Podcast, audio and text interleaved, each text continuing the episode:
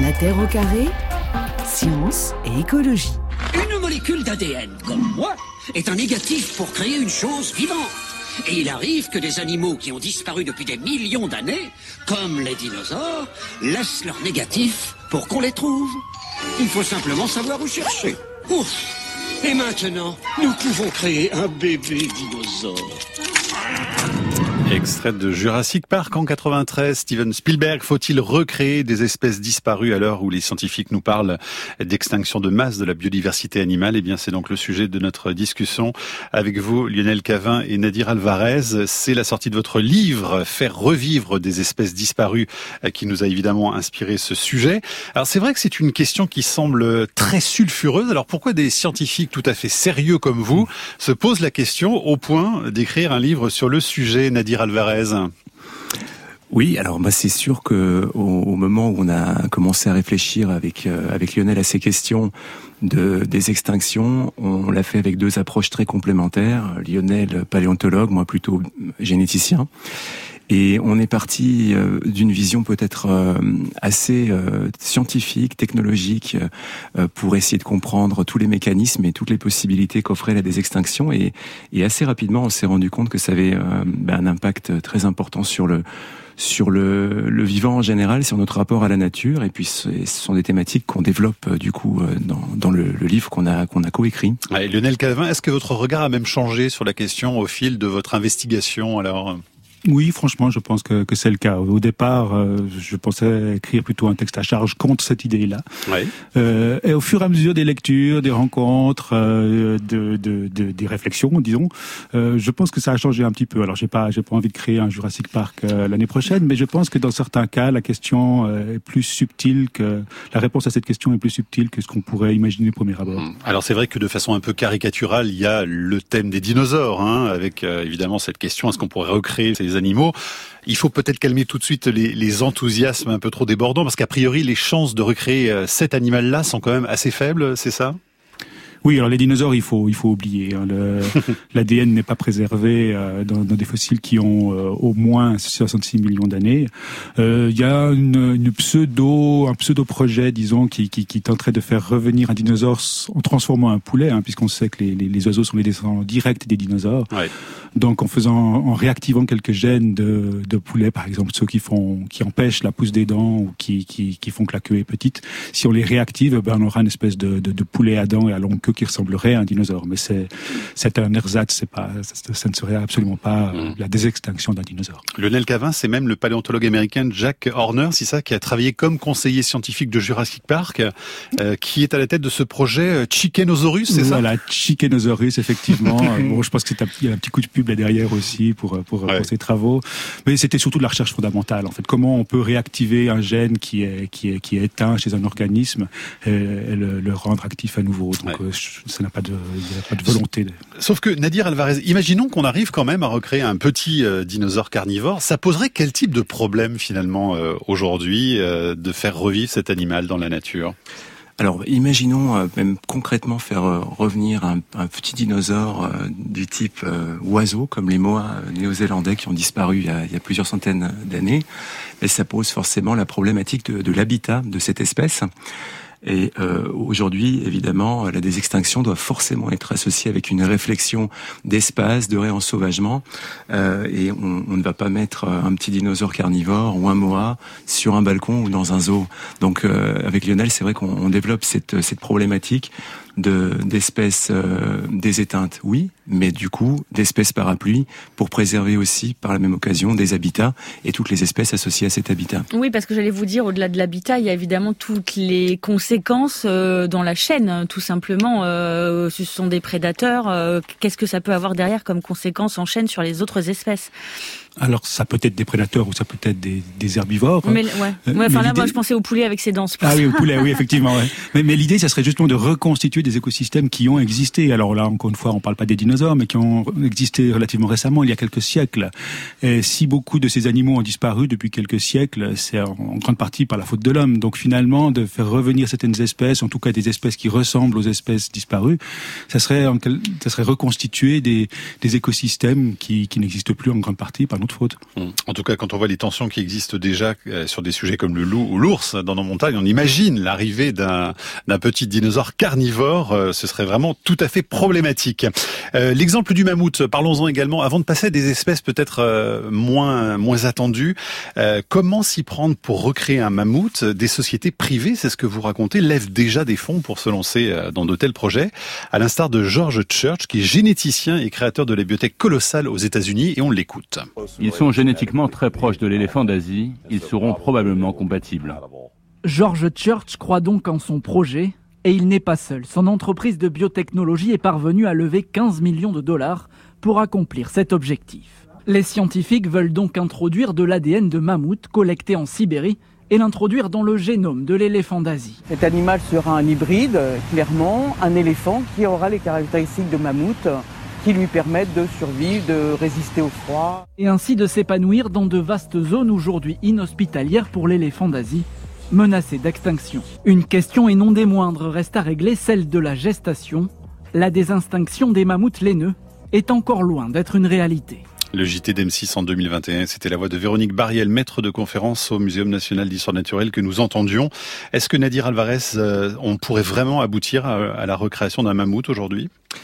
Alors, euh, on pense aujourd'hui qu'il y a une méthode qui serait euh, encore plus efficace que celle qui est décrite par les collègues de, de Colossal, l'entreprise de biotech dont, on vient d'entendre euh, mhm. quelques infos. ce serait d'arriver à identifier sur le terrain, dans le permafrost, des cellules qui sont encore biologiquement actives. ça, ça, ça a quasiment été le cas il y a deux trois ans avec une équipe de, de, japonais et de russes qui ont retrouvé de l'activité biologique dans euh, dans des échantillons euh, de mammouth du permafrost, donc une activité biologique cellulaire extrêmement réduite. Mammouth mort il y a 28 000 ans. Hein, oui, mammouth mort il y a 28 000 ans exactement. Euh, donc si on pouvait trouver un mammouth encore mieux conservé qui a été, on va dire, congelé presque instantanément à sa mort, là on, on pourrait même imaginer le cloner comme on l'a fait avec Dolly par exemple.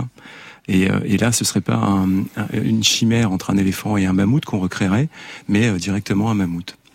Et les autres, euh, pardon, je, je, reviens à cette question, mais les autres espèces pourraient aussi s'adapter parce que euh, vous disiez finalement tout à l'heure, c'est, l'homme qui, a, enfin souvent l'empreinte de l'homme qui, a déstabilisé, détruit certains écosystèmes. Là, euh, toutes les autres espèces pourraient s'adapter à la à l'arrivée d'une nouvelle espèce finalement?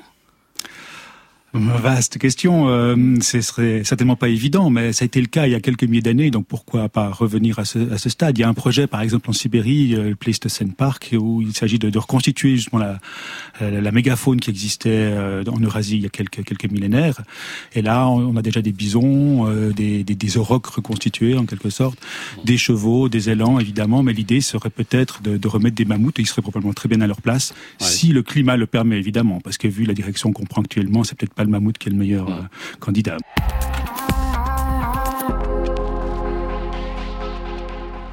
Elle s'appelle Dolly, elle a 7 mois. Et contrairement aux apparences, ce n'est pas une brebis comme les autres. Grâce à une mère génétique appartenant à ce troupeau écossais, Dolly est le premier clone au monde d'un animal adulte. Jusqu'à présent, on ne travaillait qu'à partir de cellules d'embryons moins complexes. Mais va-t-on pouvoir créer des répliques de n'importe quel être vivant? La leçon de l'histoire de la génétique, c'est que tout ce qui peut être fait avec les mammifères peut être fait avec l'homme, mais avec un peu plus de difficulté. Voilà, c'est vrai qu'on a beaucoup parlé de clonage dans les années 90, hein, une technique donc qui avait été utilisée pour la première fois avec la brebis d'Oli. Lionel Cavin et Nadir Alvarez, vous qui êtes en duplex de Genève pour nous parler donc de ces espèces disparues qu'on pourrait faire revivre. Euh, la technique de clonage utilisée pour euh, Dolly, c'est pas du tout possible pour des espèces éteintes, c'est ça? Alors ce serait possible uniquement si on trouve des, des cellules avec une activité biologique, comme ce qu'on a évoqué tout à l'heure pour le mammouth. mais sinon, ouais. mais sinon pour toutes les espèces pour lesquelles on aurait quand bien même une connaissance euh, extraordinaire du génome, mhm. là on, euh, on n'aurait pas la possibilité, en l'absence de cellules vivantes, de faire un tel clonage. Et pour ce faire, et c'est un petit peu ce que ce que ce que racontait euh, la, la, personne de Colossal. eh bien, on, on peut introduire des gènes qu'on décode en lisant les, génomes anciens, les génomes des espèces éteintes, euh, donc en, intégrant ces gènes dans le génome d'espèces euh, proches encore existantes aujourd'hui. Euh, eux projettent de le faire sur sur l'éléphant avec mmh. peut-être des gènes permettant d'avoir une fourrure, une meilleure résistance au froid, etc., etc. Et ça, si on si on commence à, à se lancer dans ce genre de de, de processus, eh bien on doit réinterroger un petit peu la notion d'espèce. Qu'est-ce qu'une espèce?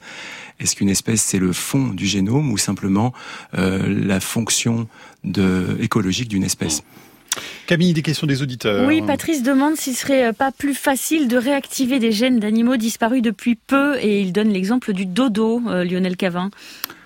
Ah, alors le dodo c'est un c'est une colombe, un colombiforme. Euh, c'est pas évident parce que les, cousins les plus proches du dodo sont des petits oiseaux.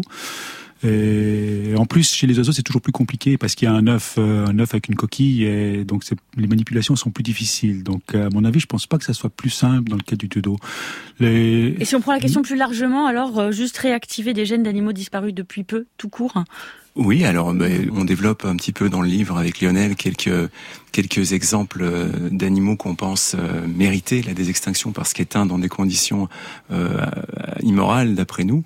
Et, ces, enfin, ces animaux, c'est parfois des oiseaux, parfois des mammifères, ont des espèces proches encore existantes aujourd'hui qui sont, qui pourraient être, enfin, dont les dont les ovocytes pourraient pourraient recevoir des, des modifications de leur génome. Précisément? Alors il y a le, le numbat pour pour ce qui est du thylacine, donc le loup marsupial, en fait, un, un, qui a disparu au début du XXe siècle les années 30. Le tigre de Tasmanie. Le hein. tigre de Tasmanie, voilà. Et il y a une espèce proche dont le, génome vient d'être complètement euh, lucidé, si j'ose dire. Euh, le fourmilier de, le fourmilier marsupial, et lui pourrait vraiment servir de, de modèle. Et chez les marsupiaux, en plus, c'est un petit peu plus simple parce qu'une partie du développement se, se, passe dans la poche, donc on peut passer euh, facilement une espèce dans, dans la poche d'une autre espèce. Ça facilite un petit peu le, le processus. Il y a d'autres exemples. Hein. Vous parlez du bouquetin des Pyrénées parce qu'il y a une tentative, je crois, de scientifiques espagnols en, en 2009. Euh, c'est ça, Nadir Alvarez? Oui, tout à fait. C'est peut-être la seule expérience à peu près réussie de, de désextinction. Euh, et là, les cellules qui ont été euh, utilisées pour faire un, clonage, donc typiquement comme ce qui a été fait pour Dolly, eh bien, ces cellules avaient été prélevées du vivant de la dernière représentante de, de, ce bouquetin des Pyrénées, qui était une sous-espèce. Voilà, le boucardo, une sous-espèce de la péninsule ibérique. Euh, enfin de l'espèce ibérique. Et, et euh, malgré en fait le fait d'avoir prélevé ces cellules dans des conditions optimales, les avoir congelées immédiatement à moins 80, eh bien il y a eu euh, des dizaines et des dizaines de tentatives pour les, les insérer mhm. dans un ovocyte de chèvre. Et sur toutes ces tentatives, il y en a une qui a à peu près abouti, c'est-à-dire qu'elle a, elle a permis la naissance d'un cabri, mais celui-ci est mort très vite, en quelques minutes. Donc une expérience à moitié réussie, on va dire. Où est-ce que vous situez le curseur sur euh, Enfin, c'était un peu le début de la question de Mathieu au début de l'émission, mais au niveau éthique en fait, parce que euh, est-ce qu'il y a un moment ça devient un petit peu vraiment de comment dire, euh, des scientifiques, du bricolage, du presque du faire joujou avec des gènes, etc. Enfin, où est-ce que vous situez le, le curseur sur l'échelle de l'éthique? Je sais pas comment formuler ma question. Alors, il faut juste pas que ça soit du joujou, c'est ça, c'est ça l'idée, mm. quoi. C'est pour nous, des, des, cas de désextinction sont, sont justifiables s'ils sont intégrés dans des projets beaucoup plus vastes de réensauvagement et de protection euh, d'environnement. Il s'agit en aucun cas de faire des, des bêtes de foire qu'on mettrait dans des, dans des eaux, mais, mais plutôt de... Vous savez, il y a plusieurs projets de réensauvagement à une grande échelle actuellement qui, qui couvrent l'Europe, une partie de l'Eurasie ou de, de l'Amérique du Nord.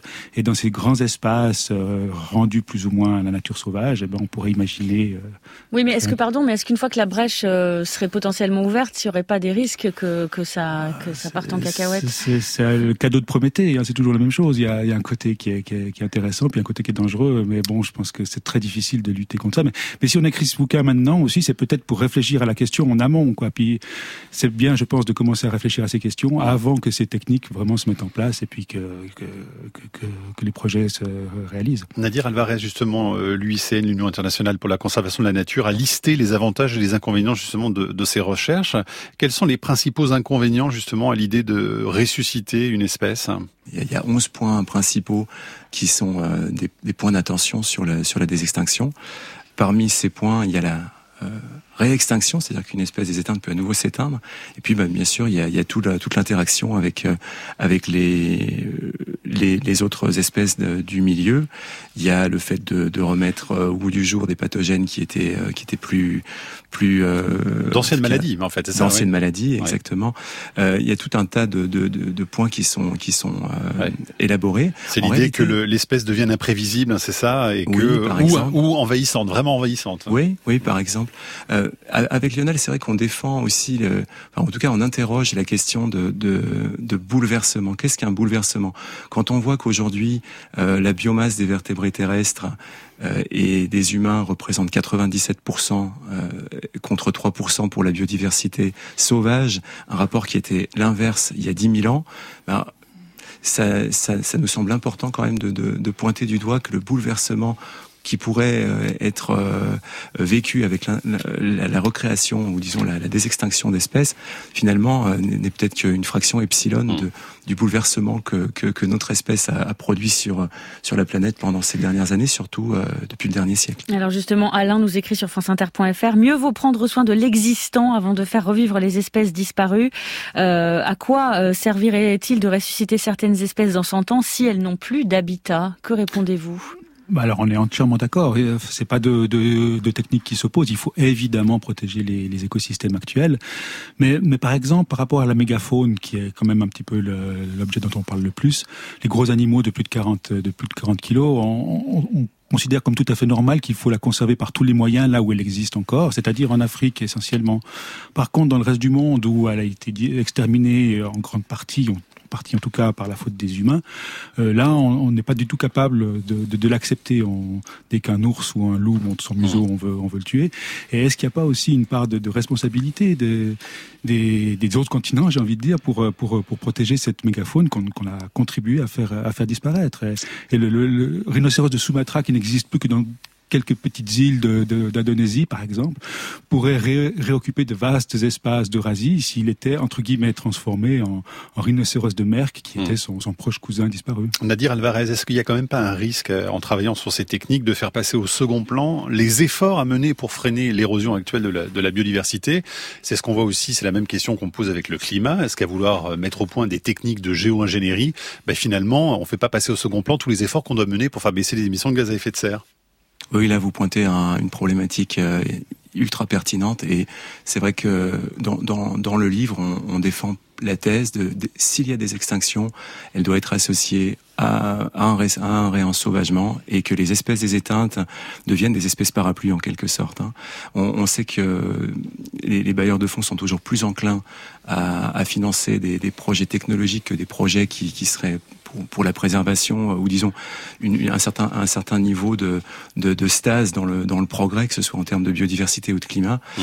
Et, et euh, bien sûr, s'il y a des extinctions, euh, il faut, comme on le disait en début d'émission, c'est pour permettre à ces espèces d'occuper de vastes espaces ouais. sur tous les continents et par là même de préserver des habitats et euh, donc toutes les espèces encore existantes aujourd'hui qui, qui, ont bien du mal à, à avoir de la surface. Une question de Benjamin, une question de Benjamin avec une réponse rapide, s'il vous plaît. Est-ce qu'il y existe une banque de données génétiques pour sauvegarder des animaux qui seront éteints dans un avenir proche? Alors je pense que toutes les toutes les espèces en voie d'extinction, on l'observe depuis euh, presque, je pense un siècle. Euh, quand on quand il y a presque enfin quand les populations euh, euh, deviennent très très réduites, tout à coup elles commencent à être monitorées. On l'a vu avec euh, le bouquetin des Pyrénées. Donc mm. c'est le cas du rhinocéros de Sumatra, le cas de toutes les espèces qui sont euh, oui. proches de l'extinction. Donc oui.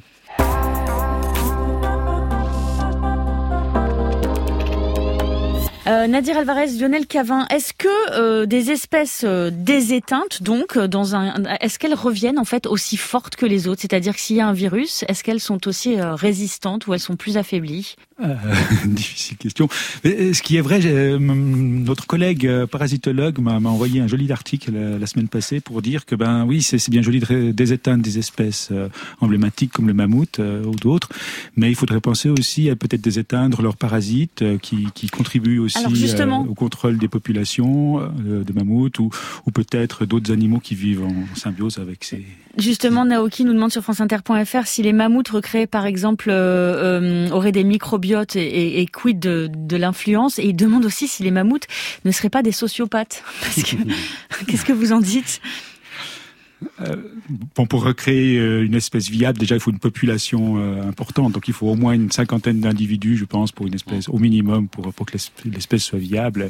Après, quant à leur comportement psychique, je sais pas un à dire peut-être. Ah non, aucune idée, Lionel. C'est vrai que bah, on, on, part du, du, postulat que même si c'est des espèces sociales, mmh. elles, elles n'ont pas, enfin, elles n'ont pas perdu, disons, la capacité, si elle venait à, revivre, de de, de nouveau euh, ben, avoir des interactions. Mmh. Et en tout cas, c'est un vrai sujet de réflexion. Hein. Ouais, ouais, Effectivement. Pardon de vous couper, mais c'est déjà la fin de l'émission. En tout cas, on peut lire votre ouvrage qui aborde amplement ce sujet, faire revivre des espèces disparues chez Favre. Merci Lionel Cavin et Nadir Alvarez, et merci aux équipes de la radio suisse romande pour ce duplex. La Terre au carré est un podcast France Inter.